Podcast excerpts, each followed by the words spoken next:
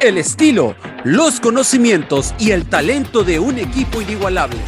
Desde los estudios de Radio Gol La Campeona, esto es La Hora del Taco.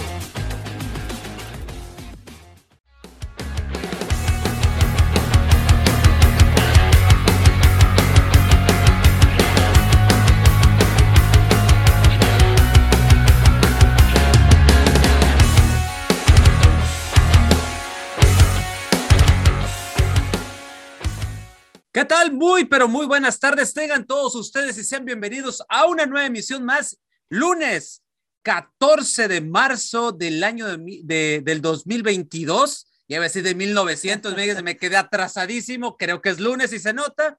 Antes de empezar, quisiera mandarle un saludo a la gente que nos escucha a través de, la plataforma digital de Radio Gol, a toda la gente que nos escucha en Mexicali. Hoy es el aniversario de mi ciudad natal, Mexicali. Más de 100 años del bendito municipio de Baja California, la capital del estado. Les mando un cordial saludo a toda mi gente, toda mi gente cachanilla que nos escucha ahí. Y también a toda la gente que hace conecta, repito, a través de la plataforma digital de Radio Gol. Esto es la hora del taco una emisión más, inicio de semana, mucho que platicar. Arrancó la jornada, la jornada 10, eh, medio, yo la sentí, no sé ustedes compañeros, pero medio floja, pero después nos brindó buenos partidos de fútbol, pero pues hay que platicar todo. Así de que vamos a arrancar, compañeros. Yo soy Delfino Cineros en la conducción. Gracias a la gente que nos a través de nuestras redes sociales, Facebook, Twitter, Instagram, como la hora del taco oficial. Gracias a la gente que nos ve a través de la plataforma de YouTube y a la gente que nos escucha a través también de la otra plataforma hermana de nosotros que es Spotify. Bueno, pues vamos a darle, vamos a darle compañeros, los presento y, les, y los voy presentando uno por uno y les suelto la primera pregunta. Entonces, vamos a platicar del clásico, del clásico del fútbol mexicano que yo esta vez le puse el clásico de la mediocridad un empate a ceros, un partido insípido, malo, mal jugado. Bueno, esa es mi percepción, no sé ustedes, compañeros, entre las Águilas del América y las Chivas Rayadas del Guadalajara. Mi estimado Arturo Vázquez, bienvenido a una nueva emisión de la hora del taco. Un gusto tenerte por acá. A ver, Arturo, ¿qué equipo fue más incapaz en la cancha del Akron? ¿Qué tal? Muy buenas tardes. Saludar a toda la gente que nos acompaña el día de hoy. Saludos a todos mis compañeros. Mira, teacher, yo creo que eh, Guadalajara, las Chivas, yo creo que fueron la, decepción, porque América, aunque sabemos que también no está muy bien jugando, es un desastre en todos los sentidos, el Guadalajara realmente debió haber aprovechado la oportunidad y, ganarle a un equipo del América que se quedó con 10 hombres gran parte del segundo tiempo. Si bien fue un partido, como tú lo bien mencionas, mediocre, eh, aburrido por algunos lapsos de momento, tuvo destellos de fútbol, algunos momentos solamente, pero un clásico de fútbol no puede ser así.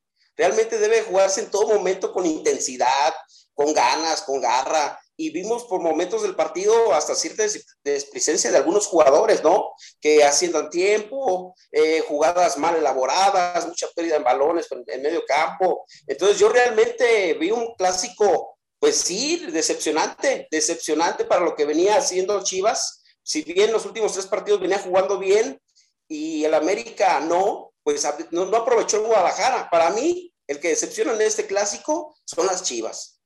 Son las Chivas en todos los sentidos, teacher. Los cambios también, eh, cuando los hizo Leaño, los cambios no ayudaron. En vez de venir a ayudar, encimar gente, llevar gente de a montón allá al frente, pues no, no significa que con eso vas a meter gol. Entonces yo vi desorden también en la delantera después de la expulsión de Jonathan, eh, eh, de, jugador del América. Se, acomodó mejor. Jonathan Dos Santos se acomodó mejor el América. El cambio de Da Silva ahí le puso orden porque lo que venía haciendo Bruno Valdés, que le ganaban todos por arriba, eh, la verdad le dio confianza, le dio seguridad, bajó la cortina y en la defensa le dio orden. Y bueno, al final de cuentas vimos solamente eso, partido que por momentos tuvo destellos de fútbol y nos dejó mucho de ver, mucho de ver en general. A mí en lo particular, Chivas sí me decepcionó, Ticha.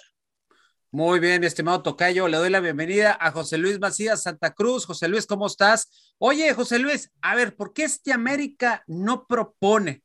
Y te lo digo porque antes nos quejábamos, tú y yo como americanistas nos quejábamos de que con Solari no se proponía, de que no se iba al frente.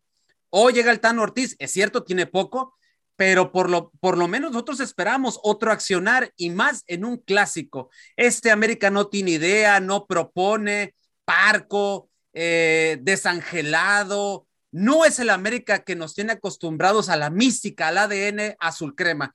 ¿Qué es lo que me puedes decir? ¿Por qué no propone este América, mi estimado José Luis?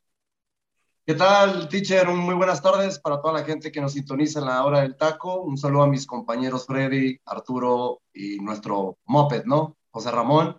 Un gusto estar aquí con ustedes, la verdad.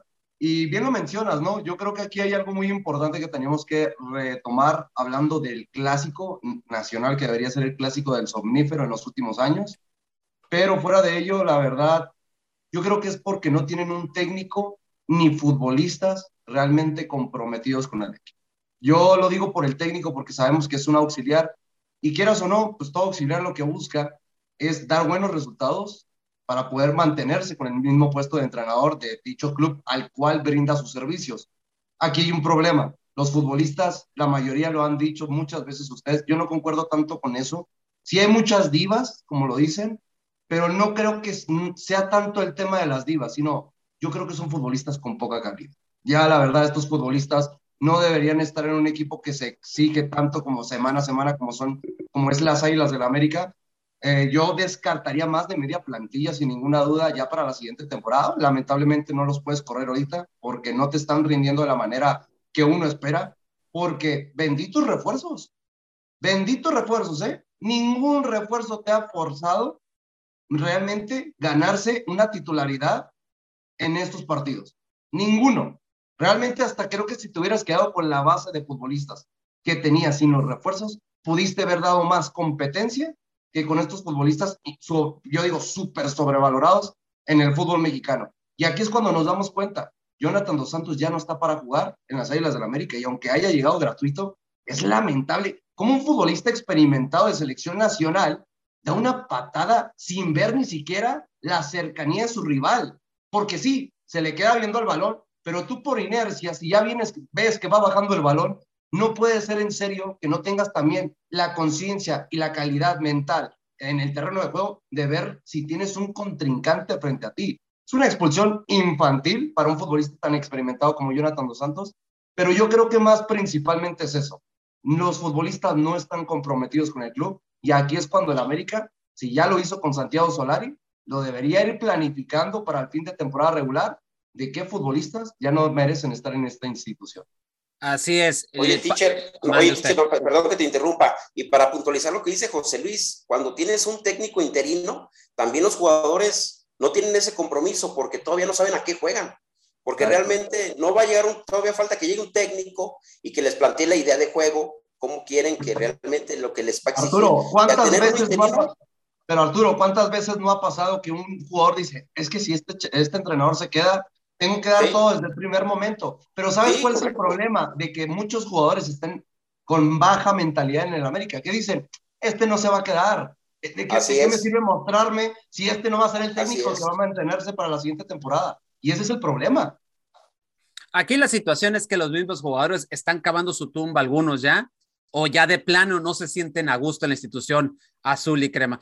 Eh, voy con Freddy López, mi estimado Freddy, deja de ver los resúmenes del partido de la femenil, estamos hablando del varonil, por favor. Ya mira, Freddy, ya te cachamos, ¿eh? le voy a decir a tus papás, voy a hablar seriamente con ellos, porque ya sé por qué ves la liga femenil, ya me dijeron, por andar de zorro, así es de que a mí no me la pegas, ¿eh? A mí, tú no le vas a los cholos, tú le vas a los zorros. A mí se me hace y ya sé por qué. Bueno, mi Freddy, después de la broma de lunes, arranco contigo, Freddy.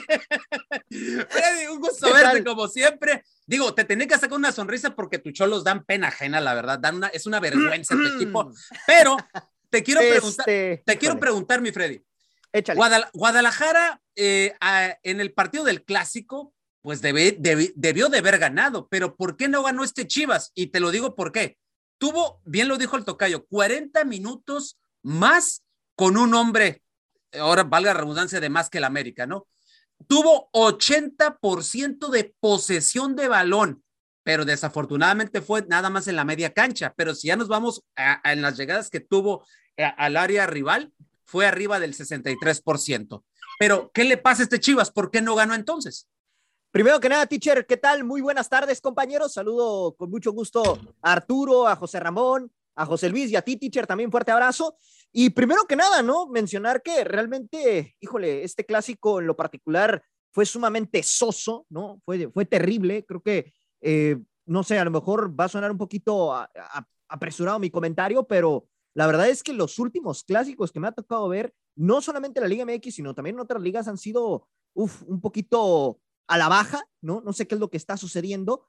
Y bueno, eh, no me gusta hacer comparaciones, ¿no? Pero con la femenil vimos una cara completamente distinta del América correcto. y del Guadalajara. Correcto, correcto. Sí, la verdad Perdón, Ferdi. que- Cinco minutos, a mí me bastaron ver cinco ¿Sí? minutos, cinco minutos de inicio y esos cinco minutos propuso más América Femenil que el varonil. Sí. ¿eh? Y, y una diferencia, teacher, antes de responder a tu pregunta, es que en América Femenil ya se creó una identidad igual que con Chivas Femenil. Correcto. Porque de un lado está Licha Cervantes, que es la goleadora del equipo, que de hecho ayer anotó precisamente contra este América, y por el otro está Sara Luber, que la, la afición americanista la adora, ¿no? Desde que llegó ha sido de las más desequilibrantes. Pero bueno, em, puntualizando tu pregunta, ¿por qué no ganó Guadalajara el día sábado? Pues sencillo, teacher, lo que sucedió fue que este Guadalajara no supo descifrar el esquema de América, no tuvo esa profundidad, se vio un Guadalajara eh, muy escaso de, de, capacidad de respuesta, ¿no? Al momento de verse con un hombre de más en el campo y desafortunadamente no logró ganar prácticamente sus jugadas hacia el frente. Un América que estuvo tirado atrás, ¿no? Tratando de esperar al rival, que vaya que pudieron haberle hecho gol, porque la realidad, ya lo puntualizaba Arturo, es que Bruno Valdés estuvo terrible, ¿no? En, en la defensa, pero pues no hubo, no hubo ni siquiera contundencia, no hubo generación, y eso es lo que termina provocando este empate. Un empate que realmente, reitero, ¿no? Ha sido uno de los peores clásicos que me ha tocado ver. Y algo que me llama mucho la atención es de que Marcelo Michele Año no tiene una autocrítica de, de, lo que sucedió en el campo, ¿no? ¿Por qué? Porque él, él dice que se intentó, pero que al final no se logró cosechar el triunfo. Y bueno, la realidad es que tampoco, si no propones, pues cómo vas a cosechar tri un triunfo, ¿no? Es como, no, a lo mejor me voy a ver muy, muy así, ¿no? Lo que sucedió con el Puebla ayer. Ayer el Puebla buscó, este, trató de, de, de, proponer el segundo tiempo y no le termina alcanzando. Y aquí este Guadalajara ni propuso, ver, ni ver, buscó, ver, ni generó. Freddy, no compares al Puebla con lo que pasó con Chivas ni con América, porque este Puebla, lo hemos venido diciendo, te da resultados, pero por las libertades que te dan los equipos rivales. Pero por lo menos lo intentó, es, hermano. Por lo menos lo, lo intentó, intentó, pero a ver. Este Guadalajara ni siquiera eso. No se ¿eh? ganan con intentarlo, hermano, y ahí está el mero efecto de lo que pasó con Puebla. Por eso, por eso, pero hablando en este partido en lo particular, ni siquiera lo intentaron, ese es el punto. Ese es el punto, ni América no, ni Guadalajara qué, lo intentaron. ¿sabes qué, Freddy? Eso es a lo que me refiero. Compañeros, contundencia, fue lo que le faltó a Guadalajara cuando tuvo el primer tiempo, su, tuvo sus oportunidades realmente Guadalajara y le faltó contundencia. Y luego hubo jugadas de más que quiso hacer el Guadalajara de repente cuando expulsan a Jonathan Dos Santos y se va, hacen el cambio de JJ Macías. En ese momento, los chivistas creíamos, es el momento ahorita para ahora sí este, irnos sobre la América, meter el gol. Se sentía ese momento, se respiraba, se olfateaba, pero el Guadalajara se fue mal porque hacer jugadas de más, teacher, hacer una jugada de más o queriendo intentar hacer una jugada de pared, de lujo, de túnel. No, o sea, realmente tienes que ser más práctico, pero sobre todo el primer tiempo al Guadalajara le faltó contundencia y al final casi el América, en el minuto tanto, este jugador debe ser titular en el América, yo no sé por qué no tiene más minutos, pero este jugador en dos jugadas puso un pase de gol a Bruno Valdés, que por cierto remata mal de frente a la portería, la falla, y tuvo después un disparo potente que hizo una comba impresionante que pasó rozando el palo. O sea, en, dos, en cinco minutos Diego Valdés tuvo eh, el, triunfo para la América. ¿eh? Este jugador debe ser titular para mí. Eh, José Ramón, buenas tardes, bienvenido a emisión más de, de, ADN Azul de ADN. Ándale, pues, de la hora del taco. Se nota es que, que, es lunes, ¿eh? Se sí, nota se nota, ya llevo dos, ya, ya, llevo dos, vamos a ver cuántas sí, hago el día de hoy. Es que estuvo tan aburrido el clásico, teacher, que hasta tú te sigues así como que pensando es que, en lo que pasó, ¿no? No, deja tú, Freddy. Voy a hacer una pregunta y, y ya tengo miedo de, de la respuesta de José Ramón. Porque ahorita José Luis dijo algo bien cierto. Si el equipo se hubiera quedado con los jugadores que estaban en el torneo pasado, ¿qué estaría pasando hoy con América? Y te hago una referencia uno de los jugadores que da un muy buen partido el día de ayer en Santos es Leo Suárez. uno de los jugadores que anduvo bien con, en el, fin de semana con Mazatlán fue Nicolás Benedetti. Así, literal. Alguien que la está haciendo muy bien en sector defensivo en Atlas se llama Manuel Aguilera. Y esos tres estaban en América no hace mucho. Hoy no están y los que están parece que no están. José Ramón, ¿qué dices al respecto? Teacher, un placer, un placer estar aquí con ustedes, con el petardo mayor de todo Radio Gol, José Luis, eh, Arturo, Freddy, usted, teacher. Híjoles, pues qué digo al respecto, pues que ya era tiempo que salieran del club, ¿no? Cuando estuvieron en el club no dieron, no dieron el ancho, Leonardo Suárez, vaya que se le dieron oportunidades y nunca, nunca pudo lucir dentro de las Águilas del América. Tuvo ciertos partidos interesantes y creo que el partido más importante fue con Pachuca en aquellos cuartos de final, en el partido de, de, vuelta en el Coloso de Santa Úrsula. De ahí en fuera, el, el futbolista se fue para abajo, no, no, no terminó siendo ese futbolista que, que tiene que pesar dentro de las Águilas del América, no lo fue, no lo fue. Ahora, Nicolás Benedetti también en su momento recibió oportunidades y también pasó de noche Nicolás Benedetti con las Águilas del América. Después, las, las lesiones lo marginaron muchísimo, demasiado al futbolista, y, y eso en un club importante no te lo perdonan.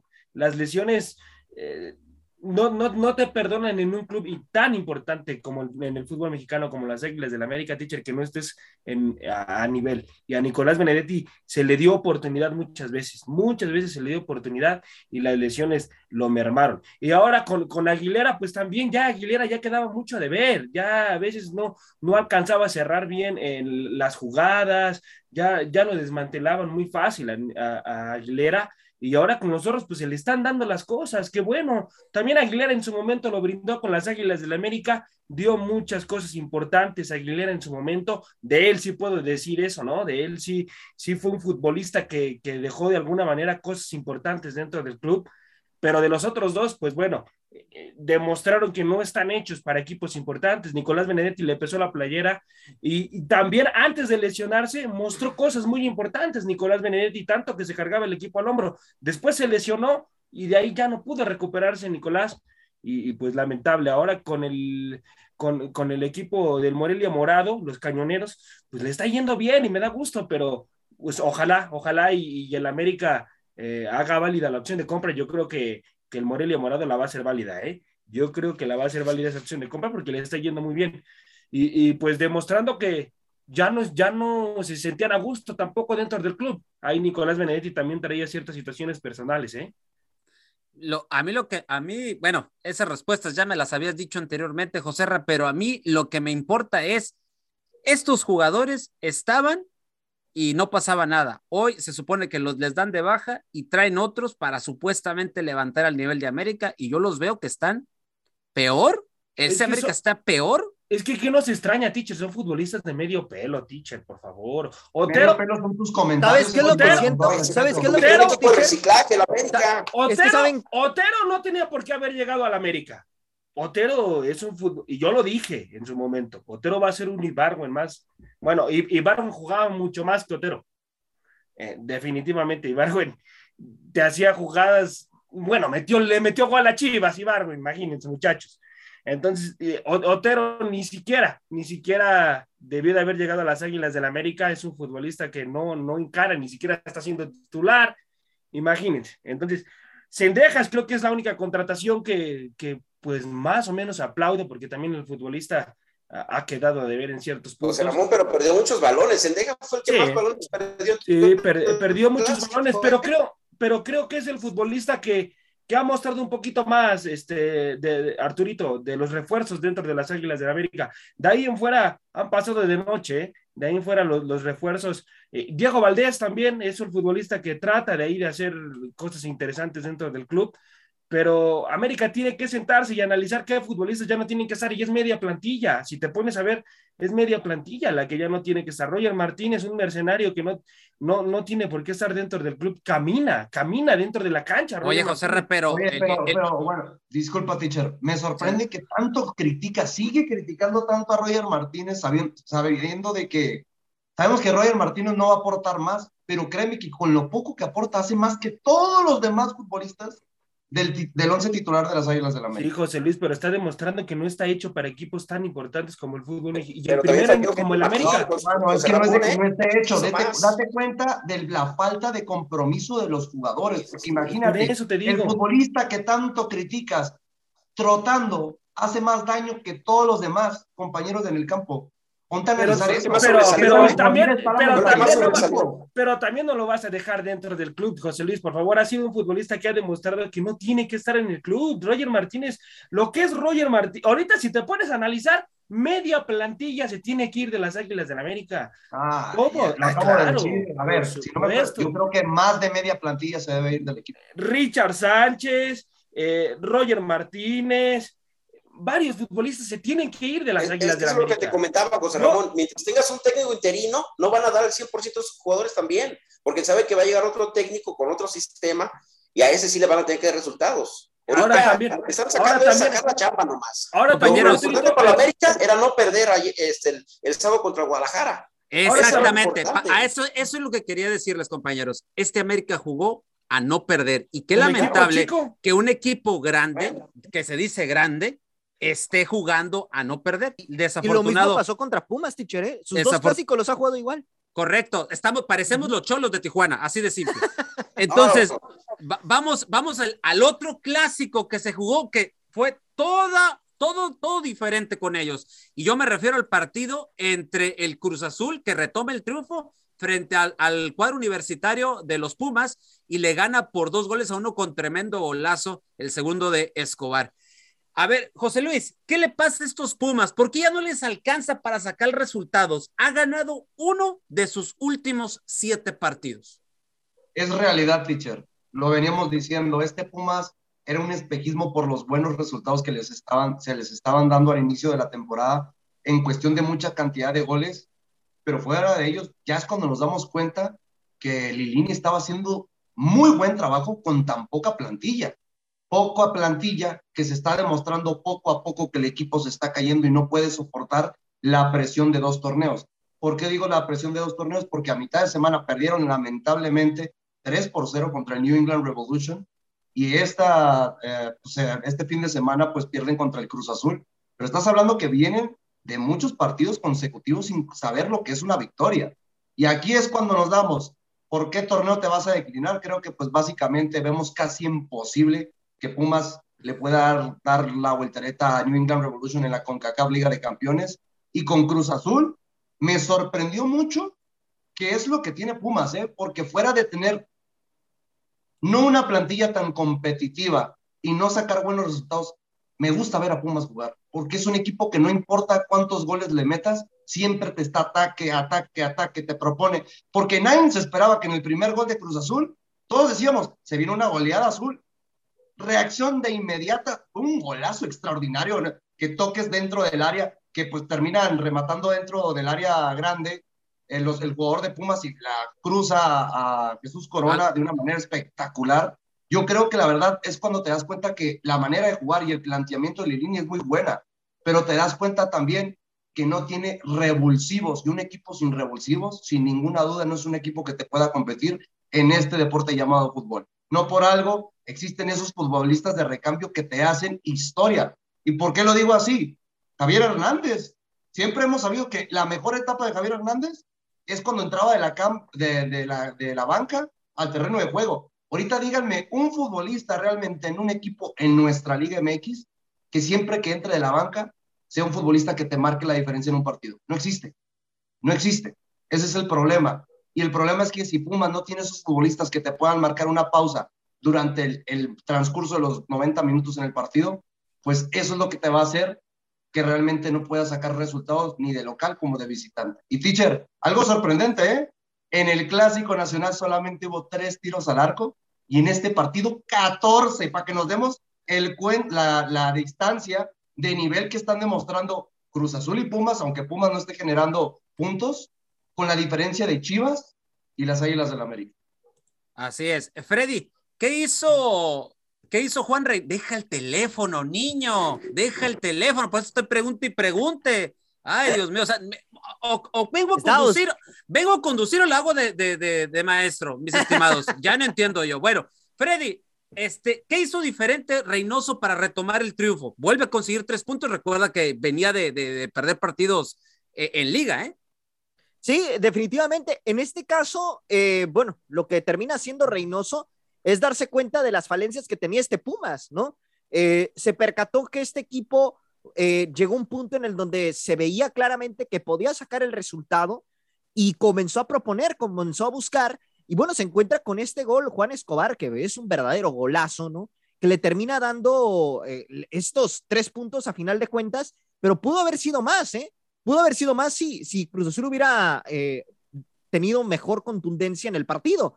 Creo que Cruz Azul lo hizo bien, creo que Cruz Azul le vimos una cara muy distinta a lo que demostró, por ejemplo, en el partido contra el conjunto del Puebla, ¿no? Que ahí sí se fue completamente nulificado y creo que supo, eh, en cierta manera, encontrar, reitero, las, las deficiencias de este equipo de Pumas que prácticamente no se logró encontrar en el terreno de juego ya en, a lo largo del partido. Es cierto, se encuentra con el gol rápidamente, el empate, pero pues no, más allá de eso, no propuso más y esto es la consecuencia de, de no haber tenido esa capacidad de respuesta, ¿no? De haber mantenido una constancia en el partido cosa, cosa más que evidente, ¿no? Este clásico tuvo, eh, tuvo mucho mejor nivel que el clásico, el clásico de clásicos, el clásico nacional que tiene años que no, no prende a nadie ese clásico y hoy definitivamente. ¿Están diciendo que ya perdió protagonismo, ¿eh, teacher? No, es que no es que lo esté perdiendo, ya lo perdió, Freddy, ya lo perdió desde hace mucho tiempo. En, en, América se sabe que el clásico que tiene más pasión es cuando se juega con Pumas que últimamente también a, eh, Pumas le ha ido bien, eh, sobre todo en aquella liguilla, y este último, pues América que no mostró gran cara, pero se, se, muestra más pasional que ese. Bueno, en fin, esa fue la diferencia de los clásicos de este fin de semana. Vamos a otro partido antes de irnos al, momento musical de la hora del taco, y es que Tigres, Tigres goleó a una desinflada fiera de León por tres goles a cero. Y la verdad, después de ese resultado, Ariel Holland presentó la renuncia en la mesa a la directiva de, León, al señor Martínez, se la presentó y el señor Martínez le dijo, no, gracias, tú sigues en el equipo. Le dio un voto de confianza, así es de que Holland sigue en... en, a, ver, teacher, pero el voto de confianza en México es, no tengo alternativas en este momento, por eso te tengo que mantener. No sé, pero yo lo que yo recuerde, ojo, eh, acuérdate que Pesolano le fue mal un torneo, le fue mal otro y le fue mal, y uno medianito y con eso fue más que suficiente, fueron tres años. Grupo Pachuca se caracteriza, acuérdate, por dejarlos, pero también te compro esa, de que como ahorita no hay alternativas, por ahí también puede ser esto. Pero, pero mi estimado Arturo Vázquez, Tigres es el candidato uno por encima de Puebla y de Pachuca para levantar el título en este torneo.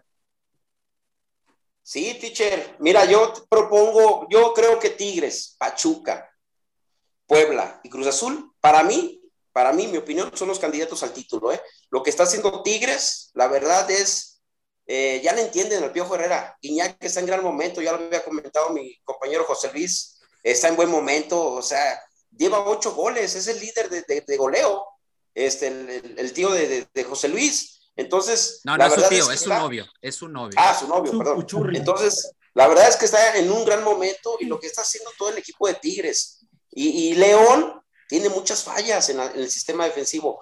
Eh, lo que mencionabas de, Ariel Holland, que presentó su renuncia digno del señor, ¿eh? porque realmente ahí en el estadio se escuchaba fuera, fuera, fuera Holland, ya lo, la gente no lo quiere. Arturo, se llama vergüenza deportiva. Vergüenza deportiva, muchos que otros técnicos no tienen, ¿eh, teacher? No, les gusta, el, gusta el billete, les gusta el billete. Sí, claro, claro. Pero sí, realmente Tigres, sin duda alguna, es candidato al título porque está jugando bien. Yo creo que de todos los equipos es el que mejor está jugando. Ok, José Ra, eh, aquí tú y yo le hemos dado al, novio de, José Luis, a André Periñac, tú y yo le hemos dado y le hemos dicho que eh, venían varios torneos, nosotros diciendo la verdad que no lo había armado, que un torneo, el último, si no me equivoco, fueron tres goles en todo un torneo. Y hoy nos está cerrando la boca, ¿eh? ¿Irá a ser campeón de goleo el francés André Pierre a sus 36 años? Pues así como va, va encaminado a ser, a ser campeón de, de, de goleo. Y qué bueno, ¿eh? Qué bueno que, lleguen futbolistas como él a mostrar gran nivel dentro del fútbol mexicano. En su momento lo criticábamos, Ticha, porque estaba mal el futbolista, ¿no? Y de acuerdo a la calidad que sabemos que tiene Guiñac, pues bueno, entonces yo creo que no fueron en su momento equivocadas esas críticas a Guiñac, porque le repito, sabíamos nosotros lo que te puede brindar el futbolista, tanto que ahorita ahora sí, ahora sí sabes lo que te puede brindar un futbolista a los 36 años de edad. Qué pues casualidad, hermano. Cuando te está dando resultados, no, ahora sí. ahorita que termine hablo yo entonces. ¿no? Ahora sí. Sí, ya terminaste tu show. No, es que trágate tus palabras, estimado. Ah. Trágate tus palabras. No, no es que me trague mis palabras, es que los futbolistas, los futbolistas son de momentos, José Luis. Y en su momento Guiñac la estaba pasando mal en el fútbol mexicano. Hermano, te lo digo. Y no, estaba dando resultados. 30 años. Ahorita. El mejor futbolista que hay ahorita, liga. Ahorita, ahorita la está rompiendo. ahorita la está rompiendo, ¿no? Está siendo un futbolista importante. Escucha, en los últimos 30 años, el mejor futbolista junto a Cardoso, porque incluye a ah, Cardoso. Ah, ya te iba a decir, ¿y Cardoso dónde lo dejas? No, sí, no, porque es que en cuestión de, minutos con lo que hacía Cardoso, yo creo que es el que se le pone ahí no, Está arriba Cardoso. No, no, no, En los últimos 10, en los últimos 10. Sí. Últimos 15, para ser exacto. Ponle 10, fácil, fácil. Últimos 15. Porque de ahí no he visto otro futbolista que realmente tenga la calidad de André Pierre Guignac, ¿eh? Y, y si tanto te gusta tragar porquería. Cardoso lo supera. Dime uno. Dime uno. Cardoso lo supera. Cardoso aún está un escalón arriba. Cardoso. Dime otro. Después de 15 años. Ya no, un mejor futbolista que Guiñac. No, que Chupete Suazo le intenta hacer ahí un poco de pelea Chupete, ¿eh? En su no, no se le acerca ni a los talones a André Pierre Guiñac, el Chupete pero bueno, con todo respeto. No sé si te preguntó a ti o a mí la pregunta, no, pero como estás diciendo tanta basura que te la estás tragando no, como de ¿cuál basura, hermano? simplemente, estoy, simplemente estoy diciendo pues lo que creo que es correcto. Guiñac la está rompiendo, teacher, y así como va, pues va encaminado a ser el futbolista del líder de goleo de Tigres. Y decir, eh, también el otro mercenario que es Touban, está agarrando buen nivel, ¿eh? Está siendo un futbolista importante y, y, cuidado con Tigres, teacher, porque está mostrando un funcionamiento fantástico. Eh, es el equipo que mejor juega al fútbol en cuestión de funcionamiento porque Puebla Puebla sí está jugando bien, pero no, es, no muestra un funcionamiento tan importante como lo muestra Tigres. Ah, pero. Ahora sí. Ahora sí. No, madre, es lo correcto. Estoy diciéndolo como están los equipos en la actualidad. No, hermano, tú dices, las cosas por los resultados, ya me he dado cuenta. No, ¿cuáles resultados? No estás no. Te estás guiando por el resultado. Oigan, compañeros, y aparte de todo, teacher, tiene una gran también, ahora también, no, pero un, momento, una gran banca. Un, momento crucial también, la parada de Nahuel Guzmán en el penal, ¿eh? También. Sí, Ahí, sí, pero, la, la pero aún así hubiera ganado Tigres, ¿eh? yo creo. Mira, sí, sí, porque ya. José Ramón. Sí, porque Quiñones, ya... Tuguán, Pizarro, Ayala. Sí, o sea, jugando de, de, lateral por izquierda. Sí, y Bigón, sí, aquí, Bigón. Aquí, o sea, lo que está haciendo también. Y, y, ya está, y ya está ahí, o sea, los futbolistas ya le entendieron al modo de Miguel Herrera. Miguel Herrera los ha hecho entender que los que entran de cambio también compiten y, y es un equipo muy bien hecho. La verdad es que eh, está mostrando un gran nivel Tigres. Cuidado con estos Tigres, teacher. Yo quiero ver el clásico, eh, el clásico regio para la siguiente semana. Va a estar muy bueno, teacher, yo creo. Así es. Eh, José Luis, antes de irnos al momento musical de la hora del taco, te quisiera preguntar, ¿Qué le pasa a León? Esta misma plantilla con el mismo técnico hace, hace meses estaba jugando la final. Hoy dan pena ajena, ¿eh? Hoy, la verdad no están jugando nada bien. Ariel Holland, vergüenza deportiva, presenta su renuncia. No se la aceptan. Pero, ¿de quién es culpa esto? ¿De los jugadores o del técnico? Mira, teacher, yo creo que principalmente hablando de lo de que presenta su renuncia Ariel Holland, es yo creo que falta de capacidad técnica porque realmente, aunque te puedas aferrar, que lo hemos dicho, ¿no? Hay que tener valores, conciencia de que ya no te puedes hacer cargo de tal institución, y ya no hay respuesta, pero ya para que haya dado su renuncia, te das cuenta que ya perdió el rumbo de, literal, ya no perdió ni siquiera el rumbo de la bruja, perdió la brújula, la brújula ya está perdida en el terreno de juego del, León. Aquí el problema es, lo veníamos diciendo la temporada pasada, yo se los había comentado antes de que llegara Ariel Holland, venía despedido del equipo de Santos, hablando de Santos de Brasil. Es un técnico que, lo hemos dicho muchas veces también, bendito fútbol mexicano, cómo le encanta dar segundas oportunidades, porque al que le puede ir de la fregada en otra liga, llega al fútbol mexicano y es el amo y señor, como ahorita están pintando al Arcamón, porque pregúntales en Chile, ¿eh? no tiene malos números, pero no era el Dios que lo tienen aquí pintado. Y hablando de Ariel Holland, que viene de un equipo muy mediático a nivel sudamericano, no pudo hacer nada con una plantilla espectacular. Y cuando llega ahorita León, todos decíamos, oye, pues sigue jugando bien León. ¿Por qué? Porque era lo mismo, lo venimos diciendo, que las Águilas de la América se le daban por cuestión de pues, tales circunstancias los resultados, pero también vemos, ¿eh? Cómo Fernando Navarro, que lo, lo creo que lo vamos a platicar ahorita con lo que sucedió con Pachuca, no tenía como un cupo para ser titular en este equipo. Es impresionante que futbolistas que le han dado tanto a la institución, que futbolistas como Joel Campbell, sabemos que está cedido con Monterrey, ni siquiera es de Monterrey todavía, no se ha hecho ni siquiera la compra oficial. ¿Por qué estos futbolistas que marcan una diferencia en otros equipos, como lo veníamos diciendo ahorita con las Águilas de la América, por qué Benedetti tuvo que salir, por qué Leo Suárez y en otros lugares sí están rindiendo? Y aquí nos damos cuenta que es el técnico el todo culpable de la situación de estos respectivos equipos. Y ahí es por eso que nos damos cuenta que el espejismo, checando bien, es como si estuviera León en un desierto, porque todos decimos, todavía se mantiene en los primeros lugares, pero el problema es de que no tiene una brújula de juego. La esencia de Nacho Ambriz se ha perdido totalmente. Así Oye, Diche, perdón, y, comentando lo de José Luis, y, es un, y son fallas técnicas haber desechado a estos jugadores. Y la más, el más claro ejemplo también es que en ese partido, faltando 12 minutos, cuando vas primero ya 3-0, hace tres cambios de un jalón, pensando que va con esos tres cambios a lograr hacer algo cuando ya el partido lo tienes perdido 3-0. Esa es otra falla técnica bien, bien comentado también. Un, un, león totalmente desdibujado, un león que ha perdido el alma, del alma, esa alma que tenía de ir hacia el frente, una, un alma que tenía muy bien catalogada y que aquí lo habíamos dicho, era el equipo que mejor venía jugando en los últimos tiempos en el fútbol mexicano. Bueno, vamos al momento musical de la hora del taco y regresamos. Este es el momento musical de la hora del taco.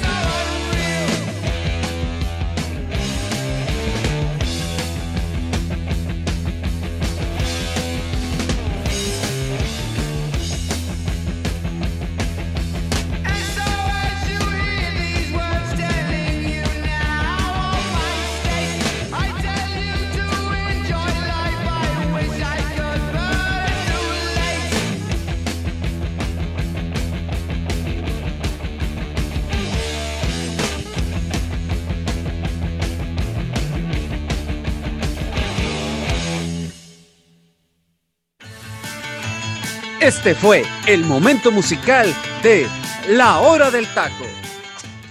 Regresamos, mi gente. Este fue el momento musical de La Hora del Taco. Y en esta ocasión tuvimos esta tremenda rola de, de Black Sabbath del año de 1970 llamada Paranoid.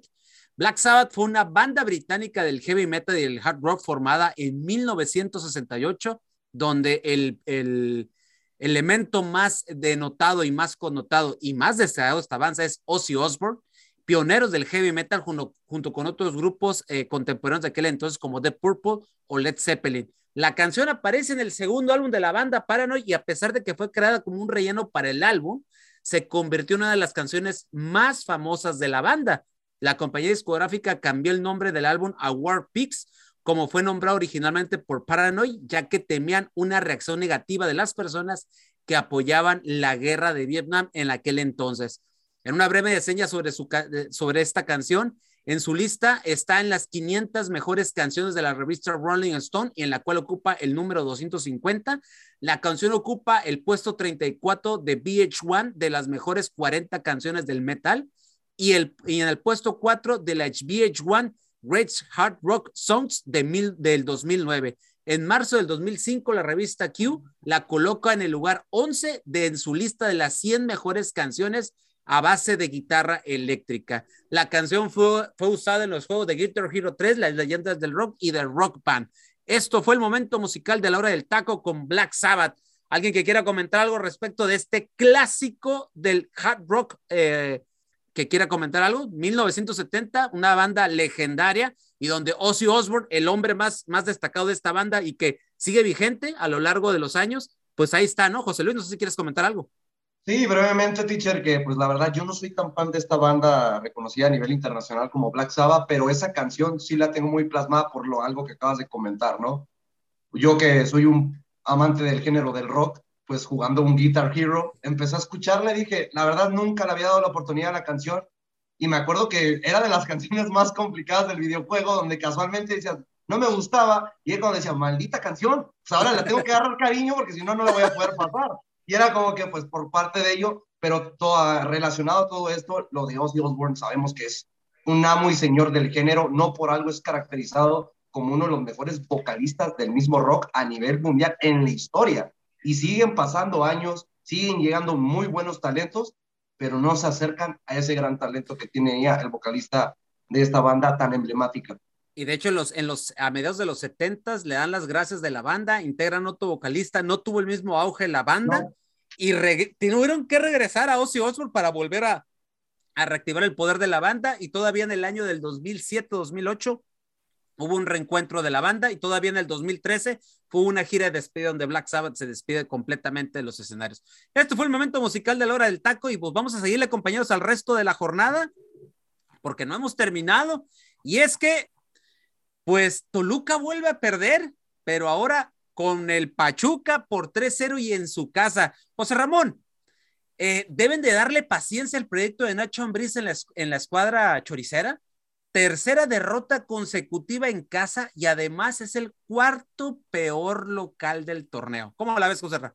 Y una situación difícil la que está viviendo Toluca, teacher tuvo ahí momentos también importantes con Zambeso, ¿no? Tuvo llegadas ahí también, pero, pero, híjole, teacher, yo creo que aguantaría, ¿eh? Yo aguantaría a Nachito Ambriz. Recordemos que cuando él estuvo en León, teacher, le costó dos años que los futbolistas le entendieran el sistema de juego, ¿eh?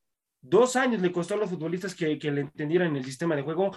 Yo, yo lo decía en el programa pasado, que no es tan fácil que, que, que los futbolistas le agarren el sistema de juego de Nachito Ambriz, ¿eh? Es un sistema de juego que no es para cualquier futbolista, teacher. Tienen que ser futbolistas con características futbolísticas muy buenas y, que sobre todo, pues, eh, le llenen el ojo a Nachito Ambriz, porque también si no le llenan el ojo, pues Nachito va a empezar a ser limpia, ¿eh? vamos a ver qué es lo que sucede para el siguiente torneo con Toluca, eh, pero sí es un Toluca lamentable, teacher, y un Pachuca pues que hay que ponerlo candidato serio a levantar el título, ¿eh? dominante también Pachuca, sobre todo la primera mitad, la primera mitad Pachuca eh, se llevó los primeros 45 minutos, le pasó por encima al equipo toluqueño, y la segunda mitad Toluca ya intenta revertir un poco las cosas, intenta pelear ahí con la llegada de San Beso, pero, pero bueno, y decir también, teacher, eh, que eh, el equipo de, de, de Toluca tiene errores puntuales en defensa, sigue teniendo errores puntuales en defensa que no puede encontrar Nachito esa central que, que le pueda dar estabilidad y mientras no la encuentre, teacher, yo creo que va a seguir sufriendo lamentablemente el equipo de, Toluca, pero decir también la, actuación de Navarrito, teacher, gran futbolista, definitivamente, un futbolista que, que equipo donde estuvo con León también dio muchísimo de qué hablar. extrañan en León. Y, y, ahorita con Pachuca le pone el pase de, anotación a su compañero y él, él, se pudo haber llenado de balón y meterla y no, no lo hace, ¿no? Lo comparte el balón y, y mete un, muy, muy buen gol. La verdad es que este Pachuca está jugando muy bien, teacher. Gran, gran equipo ahorita con, con el equipo de Almada. Freddy, eh, ¿qué está haciendo diferente Almada con este Pachuca? Prácticamente es el mismo equipo, a excepción de, de, Navarro, pero es prácticamente casi el mismo equipo. ¿Qué, ¿Cuál es la diferencia de Almada? Porque hoy, hoy Pachuca es uno de los protagonistas de este torneo. Ha hecho que el equipo se lo crea, teacher. Es un equipo que ya estaba bien conformado con jugadores de experiencia, con jóvenes en formación que hoy en día ya son una realidad, ¿no? Me parece que, que Almada les ha inyectado, ¿no? Esa, esa idea, esa identidad de, de creerse que pueden lograr la, cosas importantes con, como equipo. Y creo que eso se ha plasmado claramente en el terreno de juego. Fernando Navarro llegó y al principio, pues bueno, eh, no le daban minutos y sin embargo, poco a poco eh, se, le está, se le está viendo esa, calidad que le vimos en León en su momento. Recordemos que es la segunda etapa que tiene con Pachuca este futbolista. Y algo que a mí me, me ha gustado mucho, teacher, es ese juego en conjunto. Algo que muchos equipos hoy en día ya no lo tienen. Pecan mucho de las individualidades y este Pachuca es todo lo contrario. Busca jugar de manera colectiva y eso es lo que le está dando resultados, ¿no? Un Avilés Hurtado que está viviendo su tercer aire de manera, eh, de manera formidable, ¿no? Un Nico Ibáñez que se vuelve a encontrar con el gol, un Nico Ibáñez que está encendido en la liga, em, un Romaro Ibarra que también lo resucita, ¿no? De, entre los muertos, porque la verdad es que en el torneo pasado no daba para mucho y prácticamente se rumoraba que podría salir de la institución. Almada lo termina aguantando y hoy en día es un futbolista que, es parte medular del sistema de Almada, ¿no? Entonces, yo creo que ese, es eso, teacher, el convencimiento, la identidad, la idea y sobre todo el compromiso que hoy en día tiene este Pachuca. Ok, vamos a pasar al siguiente, a, los siguientes partidos, compañeros, y vamos a irnos de manera breve. No, más brevemente tocar algo muy importante, y no sé si mis compañeros concuerden conmigo. Yo al ver este partido y con la continuidad de, de resultados que está dando el equipo de Pachuca, creo que el mejor tridente del medio campo es Eric Sánchez, Víctor Guzmán y el mismo Luis Chávez. Ahorita no hay otro tridente de medio campo que tenga mejor manejo de balón, recuperación y generación de gol que los tres de la tres mediocampistas mexicanos, Tata Martino, ah, para que los empiecen a apuntar. Y es, que yo, lo que iba a decir. Y es que yo le veo mucho dinamismo a esa media cancha, mucho dinamismo por encima de cualquiera de los equipos que están ahorita en la parte alta de la tabla. Bueno, vamos a pasar al siguiente, al siguiente partido. San Luis hace lo que nadie podía haber hecho ganarle al Puebla y gana, le gana este Puebla por 2 a 1 y después de seis meses, después de seis meses, eh, de tres meses, seis meses, perdón, eh, este San Luis le da en la torre a este Puebla. ¿Qué podemos esperar al respecto de todo esto que está aconteciendo con, con, con lo que son los, el equipo de la franja, mi estimado Tocayo? Después de la primera derrota que tiene en el torneo, yo miraba al Arcamón de cierta manera, eh, no, no sé si perdido, no sé, o, siente que llegó el momento, o siente que la derrota le llegó en un momento que a lo mejor no esperaba, pero yo lo, yo lo vi desencajado al final. ¿Crees que sea el momento de la bajada del Puebla o nada más es un pequeño tropiezo y Puebla va a seguir en rumbo ascendente? Para mí sí es sorpresivo, teacher. No esperaba yo que fueran a perder frente a este San Luis, aunque aquí ustedes lo habían comentado que era, se podría perder ese, ese invicto. Es sorpresivo, sorpresivo. Mira, yo creo que se confiaron.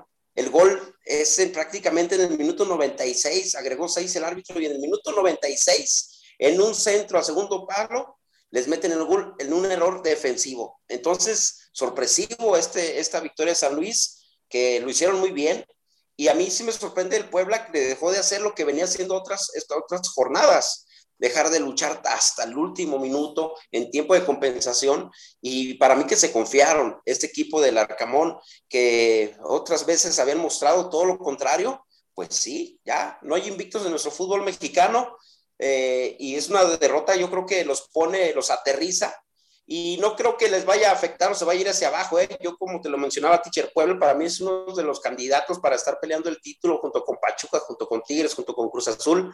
Ahí van a estar peleando porque tienen bien, bien identificado, bien definido un sistema de juego. Y la Arcamón lo tiene muy bien planteado con este equipo.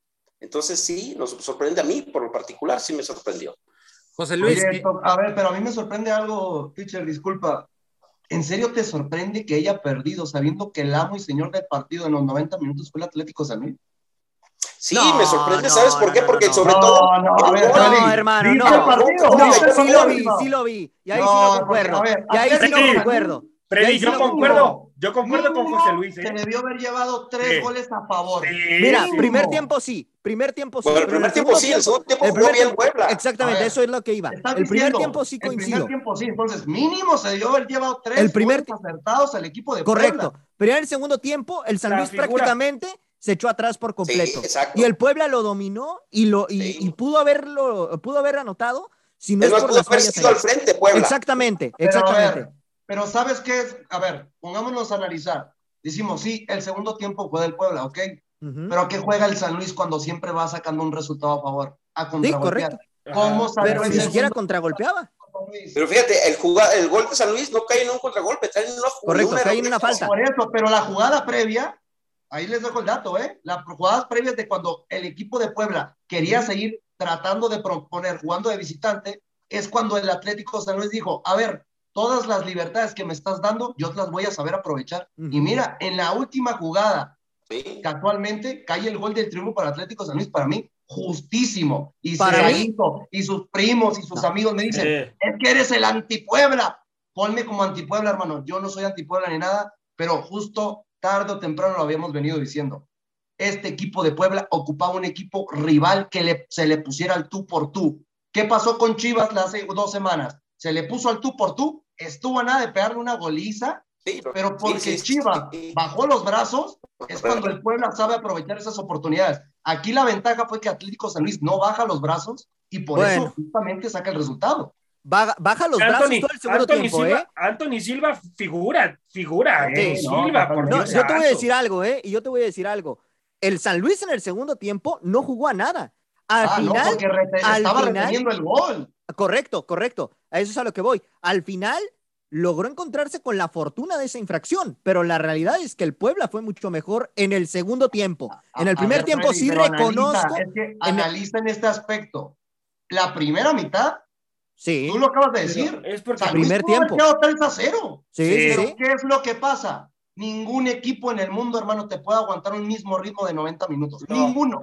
es por eso que el equipo tuvo que retener ese pequeño gol que consiguió en la primera mitad. Sí, le dio, también, también lo, lo, que brindó Querétaro en la segunda, lo que brindó Puebla en la segunda mitad, lo que, lo que brindó Puebla en la segunda mitad. ¿Dónde andas, José fue, fue, porque Atlético San Luis este, le, le, le cedió mucho, ¿eh? También le cedió mucho ahí eh, el, el, equipo de Puebla. Eh, baj, lució porque Atlético San Luis bajó mucho su nivel en la segunda mitad, hermano, porque si lo hubiera seguido mantenido en la, como jugó la primera mitad, madre mía, se lleva un resultado de escándalo, ¿eh? De escándalo. y, aquí es cuando nos damos cuenta que la posesión de balón es una milonga, diríamos en otra parte, ¿no? ¿Por qué? Porque 34% de posesión de balón le bastó Atlético San Luis para sacar un resultado. Para ganar. Y con más tiros al arco, ¿eh? Tiene un tiro más al arco que el mismo equipo de Puebla. Oye, y gran partido de Waller también, ¿eh? Gran partido. A ver, compañeros, yo por eso les comentaba el jueves, el, la semana pasada, en, la última, en el último programa, la hora del taco, que este San Luis podía quitarle el invicto a Puebla, sí. porque juega de una manera muy, muy, muy, muy solvente, sobre todo cuando juega al contragolpe, cuando uh -huh. sabe que tiene que liquidar partidos. No había tenido la fortuna y hoy sí la tuvo frente al, al mandón o uno de los mandones de este torneo. Pero en fin, aquí nos tacharon de locos, tanto José Luis como un servidor, y, y Freddy, José Ramón y Saguito, que le mando un saludo, nos dijeron, no, ¿cómo puede ser que no? Y miren, ahí está, y gana San Luis y le gana bien. Y yo, Ah. también, yo también pienso, ¿eh? Le pudo haber ganado mínimo un 3 a 1 a este pueblo. Por, por eso no vino Saguito entonces, teacher, porque No, no, el Saguito andaba en retiro, Puma, pero, sí. pero andaba en retiro espiritual, en un balneario, Ah. que, me diga- que me digan dónde, dónde son de esos para ir. Bueno, Ujú. en, en fin, este, quisiera que me, que me dijeras tú, mi estimado Joserra, Sí. ¿qué es lo que pasa con Monterrey? A ver, eh, porque estos jugadores juegan de una manera distinta ahora con, con Víctor Manuel Bucetich y sacan el resultado ante el Morelia Morado por 2 a 1, pero este Monterrey se ve, se ve que la frescura del cambio les ayuda o es que los jugadores están más sueltos porque ya no está el Vasco Aguirre. Yo creo que es esa, teacher. Están más sueltos porque ya no está el Vasco y se ve dentro del campo. Un, un Monterrey que a mi punto de vista fue superior sobre los, los cañoneros del Morelia Morado. Eh, un Monterrey que al minuto 18 ya había generado jugadas de peligro, fue, fue la anotación ahí. Y, y un Monterrey, teacher, que, que, veo que le gusta proponer los partidos, que le gusta ser un equipo eh, que vaya, que ataque, bien paradito también atrás. Eh, un, equipo bien equilibrado, lo que está haciendo Víctor Manuel Bucetich con, con, el equipo de Monterrey, me gusta y me gusta mucho. Y, y ojalá, ojalá y siga así, manteniéndolo en ese equilibrio. Y te das cuenta, te das cuenta que, que Bucetich necesita tener un equipo, eh, una institución competitiva para mostrar entonces sus cualidades como técnico, porque con Guadalajara, cuando estuvo en su momento, creo, creo que le faltaba un equipo para poder hacer cosas importantes y con Monterrey lo, lo está haciendo de forma, de forma muy, muy buena, muy interesante. Lo, lo, de Campbell también, gran futbolista. Y por parte de los cañoneros, teacher, pues intentaron, intentaron también ahí hacer cosas importantes. El, el gol que después se cae, el dos goles por uno. Eh, Benedetti también buen partido de, del colombiano. Vaya pero, por Dios. Pero pues no, no, no pasó a mayores, teacher. Simplemente Monterrey puso orden y pues ahí estuvo el resultado. Se llevó, creo, una justa victoria. Lo que caracteriza a Bucetich, teacher, el orden, ¿no? El Así orden. es, el orden, pero cuando tiene jugadores con calidad y que saben lo que pueden hacer, lo suelta, ¿eh? Eso es algo sí, que tiene también. Pero hay algo muy lamentable en este partido. Y creo que todos los que vimos el juego dijimos, qué mal que le hayan anulado ese gol a Joel Campbell. Uh, Espectacular sí, gol que se quita el portero, se quita un jugador y no la tiene que empujar milimétricamente, lamentablemente estaba en fuera de lugar. Pero yo creo que ahí es cuando nos ponemos a, a, nos ponemos a pensar cómo Joel Campbell no era futbolista titular con el Vasco Javier Aguirre. Y no sé era... si se acuerdan, compañeros, cuando Costa Rica vino a conseguir un empate en el Estadio Azteca, ¿quién fue el mejor futbolista costarricense? Joel Campbell. Freddy, eh, Necaxa le saca el resultado a Querétaro por la mínima. ¿Este, este Necaxa va a seguir subiendo o se va a seguir quedando en la parte baja, nada más dando buenos, buenas sensaciones? Yo siento Breve. que fue más que nada circunstancial, teacher. Fue más que nada circunstancial en el sentido de que aprovechó la que tuvo, pero siento que todavía le falta cierto trabajo a, este equipo y no por Jamie Lozano, ¿eh? Yo siento que por plantel, más que nada. Yo siento que por plantel todavía le falta reforzar mejor este equipo para poder pensar en, en tener eh, mejores resultados. Gana 1 a 0, pero híjole, siento que todavía le falta mucho trabajo a este equipo. Atlas, el campeón, le saca el resultado en la frontera a los bravos, de, a los bravos de, del abuelito aquí de José Ramón, 2 a 1. José Ra, tú lo has dicho hasta el cansancio que al Tuca no lo van a correr, pero les pregunto, compañeros, el que quiera responder a manera breve, ¿será este el torneo donde por primera vez corten la cabeza del Tuca Ferretti? Ah, no creo. No creo que Muy buena pregunta, ¿eh? Muy buena pregunta. No, la, no sería la primera vez, ¿eh? La sí. primera vez que cortarían un proceso primera del Tuca. Nunca lo años, si no me equivoco, ¿no? Exacto. No creo que lo hagan. Más porque Bravos es el último, ¿eh? Es último en la porcentual. Pero no lo van a hacer, por Dios santo. No, no creo que lo hagan por su jerarquía, pero exacto, puede pasar, ¿eh? Exacto, acaba de decir algo importante. Por la jerarquía. por cuestión de resultados y como es el fútbol mexicano, debería pasar. Pero debería. Por el nombre, como, por el nombre, como sí. dice Arturo, no creo que llegue a pasar. Exacto, exacto. Ajá, por la jerarquía no creo. Porque los zorros fueron mucho mejor, teacher, definitivamente. Ok, y el partido que cerró la jornada fue el de Cholos, que le pusieron un no baile. te ibas a salvar, Freddy. No, no, ya estamos de tiempo, teacher, ya estamos de tiempo. Fue un baile. Petardo. Discúlpeme, señor Freddy López, pero el que está conduciendo soy yo. A ver, mi Freddy, ya que abrió, ya que abrió la boca. ¿Qué le, bueno, no qué le pasa a tu Cholos. Tu Cholos deberían de jugar en Liga, en Liga MX o en Liga de Expansión. Mira, yo le había comentado, ¿no? Aquí un factor es que es luz y sombra en, el tema de local y visitante. Pero es que Freddy, Freddy, no parece equipo de primera división, se comporta, cuando va de visita se comporta como un equipo X y cuando está en casa parece un vendaval. El problema es los procesos, teacher. No hay proceso, no hay trabajo con este equipo. Y no me refiero con el tema del, del entrenador, porque yo podría decir, ay, Sebastián Méndez no supo manejar el equipo ya no veo el, tema por el director técnico, yo lo veo más a nivel directivo. No hay continuidad en los procesos, cortan el, tema de, los entrenadores como si fuera cualquier cosa, ¿no? En este año, teacher, han habido tres entrenadores, Pablo Guede, Siboldi y ahora Sebastián Méndez, ¿no? Y me da la impresión que si Méndez no da los resultados, se va a venir otro entrenador y va a ser cuento de nunca acabar. Entonces es el problema. Si le dieran continuidad a un proyecto, probablemente Cholos podría tener otra cara, pero si así se sigue manejando la directiva, difícilmente este equipo va a poder levantar. ¿eh? Nada más por último, ya para cerrar este partido. José Luis, ¿quién fue el jugador de partido por parte de Santos? Complicado, pero yo creo que por cuestión de asistencia y gol me quedo con el estimado futbolista favorito de mi compañero José Ramón, Leonardo Suárez, sin ninguna duda. Y volvemos a decirlo, teacher, aquí es cuando nos dimos, nos empezamos a dar cuenta que los jugadores no eran los culpables. Era el bendito entrenador que tenía las Águilas del América. Correctísimo. Bueno, ya antes de despedirnos, nomás le, platico cómo está la tabla en el fútbol mexicano tras estas 10 fechas. Vamos ya a entrar a la parte fundamental donde se van a decir quiénes son los gallos a levantar el título. El número uno es Pachuca con 22 puntos, el dos es Puebla con 21, el tres es Tigres con 20, el cuatro es Atlas con 18, muy apretado, ¿eh? El 5 Cruz Azul con 17, León en el sexto con 15, Toluca, aunque usted no lo cree, es el séptimo con 13 puntos, Monterrey que va levantando, número 8 con 12, Guadalajara, a pesar del resultado, está en noveno con 12 puntos, Pumas con 11, Santos le sigue con 11, Necaxa con 11, Cholos con 11, San Luis con 10, Juárez con 8, Querétaro con 8, América el 17 con 7 y Mazatlán, el Morelia Morado, el último de la tabla con siete unidades por diferencia de goles, está en el número 18.